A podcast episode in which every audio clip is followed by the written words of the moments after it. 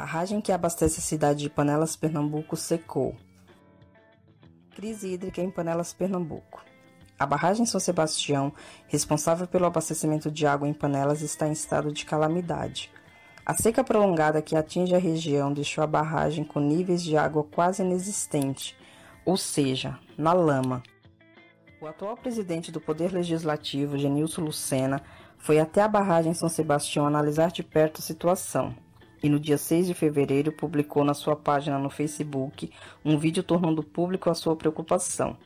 E através da elaboração de ofícios, que segundo ele, serão entregues nas mãos das representações do governo do estado e da Companhia Pernambucana de Saneamento, Compesa, para que sejam feitas a limpeza e ampliação da barragem.